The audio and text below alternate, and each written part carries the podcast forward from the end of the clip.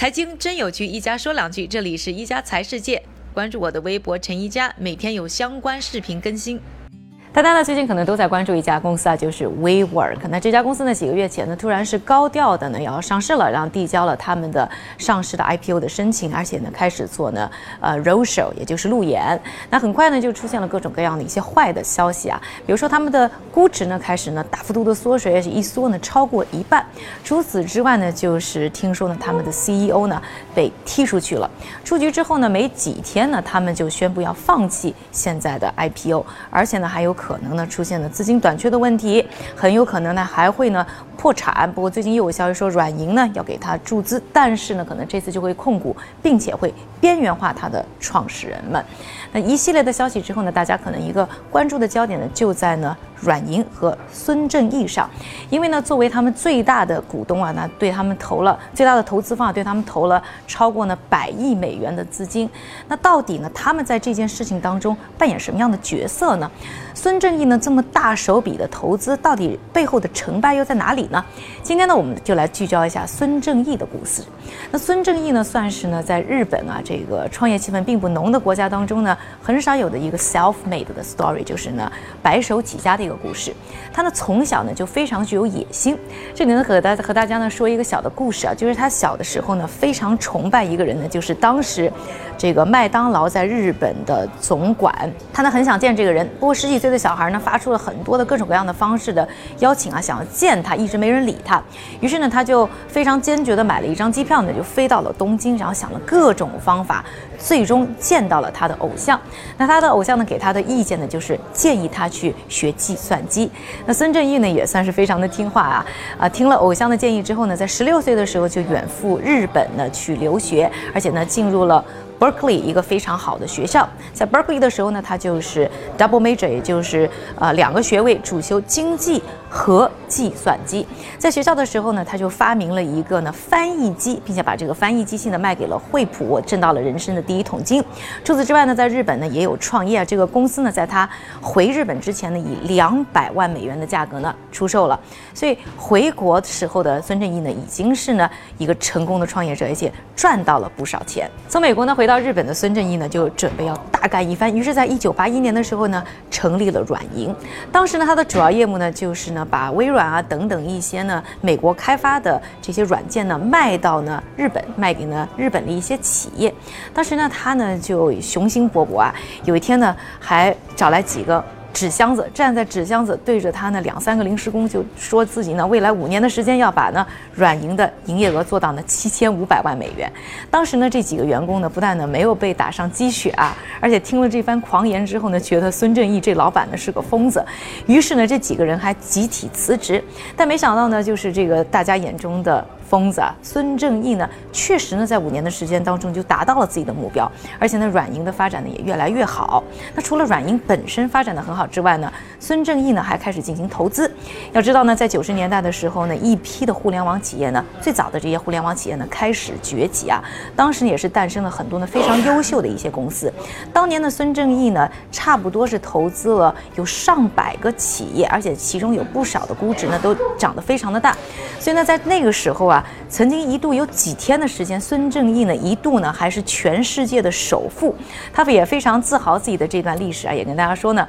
历史上呢，我至少有这么几天，我比比尔盖茨呢更有钱。但到了二零零零年以后啊，整个的互联网泡沫呢刺破了，股价呢出现了大跌，孙正义的个人财富呢也出现了明显的缩水，不但呢也当不成首富了，而且呢他的个人资产呢差不多是丢掉了七百亿美元。这个有些人预计啊，这个数字呢可能是有史以来个人的财富损失最大的一笔。但是呢自己呢亏了很多钱以后呢，孙正义呢倒也没有就此呢呃自信心受受到打击，反而是开始反思到底为什么互联网的这一波泡沫呢会刺破。他得出的结论是因为呢互联网还不够普及，还没有那么多人呢可以享受到互联网。于是呢他就觉得啊这个电信行业呢很有机会做，开始呢投身到电信产业当中，开始呢想要在日本呢推广互联网，推广呢无线网络。这个过程当中呢也是遇到了一些波折，比如说那个时候他要拿一些呢这个呃光纤，拿一些资源拿不到。这时候呢，他就跑到呢日本的相关部门啊，然后拿了一个打火机，号称说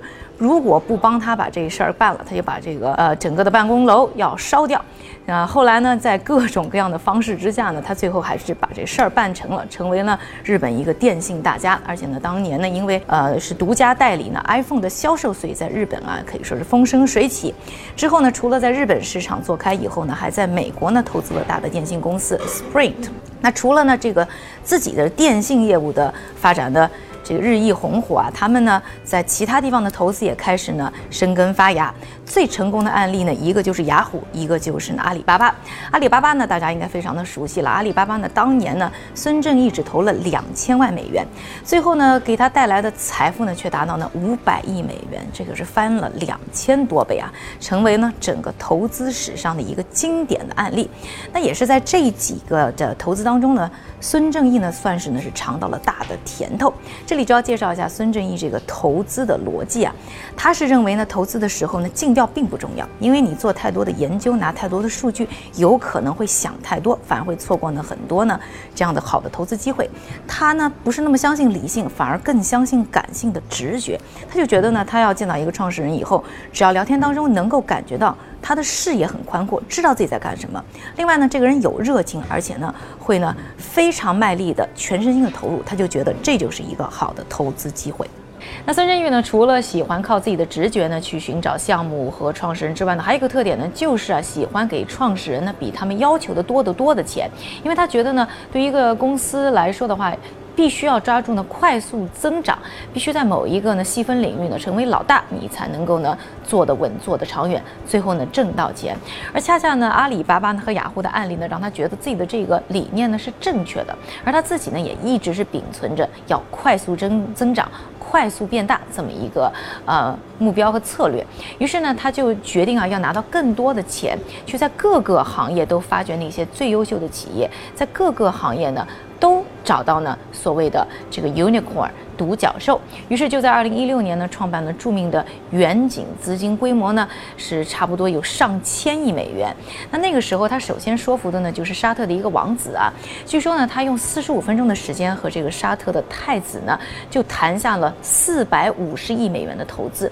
正好呢也是碰到呢沙特呢希望呢把自己呢依赖于石油的经济。呃，体制呢进行一个改革，希望呢向其他的领域呢进行一些拓展。那拿到呢这四百五十亿美元的投资之后呢，他又说服了阿杜达比，又拿到了一百五十亿美元的资金。随后呢，像苹果啊、富士康啊等等一系列的大企业呢也跟着入局。于是他很快呢就筹得了将近上千亿美元的资金，启动了这个远景基金。那这个远景基金干的事情呢，就是按他的说法，就是在每个国家，然后每个领域去找。排名第一的这种头部企业进行投资，成功的案例呢，包括像我们熟悉的滴滴呀，还有呢像这个 Uber 以及呢。刚才说到的节目开头说到这个 WeWork 都是他投资当中的这个一些案例，而且呢，他也是喜欢呢给这些创始人特别多的钱。我们举个例子啊，比如说呢，那个时候在呃美国呢有一个遛狗的创新公司，他当时呢就给了这个遛狗的公司叫 Wag，给了他三亿美元。你想啊，一个遛狗的公司，他需要这么多钱干嘛呢？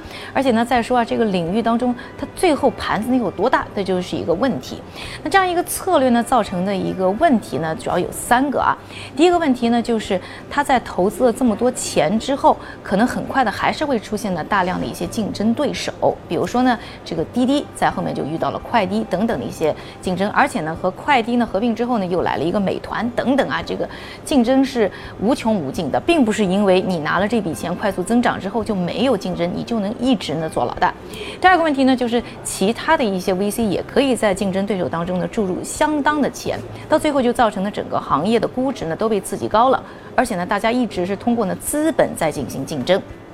还说回到这个 Wag 啊，这个遛狗的公司，这遛狗的公司的竞争对手也差不多是融到了呢，和这个三亿美元相当的一本融资，结果就造成了整个行业内的竞争呢变得更加的激烈，而且呢估值更高以后，整个行业呢也出现了相当的这种泡沫的现象，也是为什么 WeWork 现在它的估值会一下子呢出现了一个大幅度的降雪。另外呢第三个问题啊，就是你给了这些公司那么多钱以后，是不是有这个增长的机会？尤其是呢。呢，孙正义呢看中的都是这些所谓的独角兽，那都是已经有上十亿估值甚至上百亿估值的企业，这些呢和当年的阿里巴巴可是没法比的，估值已经翻了很多倍了。未来还有没有这个上千倍的机会，真的是非常难说。你想想看，现在全世界估值超过万亿美元的公司，啊，曾经也不就是一个苹果。亚马逊曾经问鼎过，但是想到在未来这些公司都能成为这样的量级吗？其实我觉得真的是困难重重，所以这个。未来增长的空间是非常有限的，那增长空间有限就造成的这些企业呢，就可能是乱花钱，同时呢有一些弯路，也许呢没有钱的时候很快就会证明是错的，但在有钱的情况之下，可能就一直烧，一直烧，一直烧，在一个错误的路线上面继续走下去。另外还有一个问题就是，这个烧钱的过程当中，这个增长的质量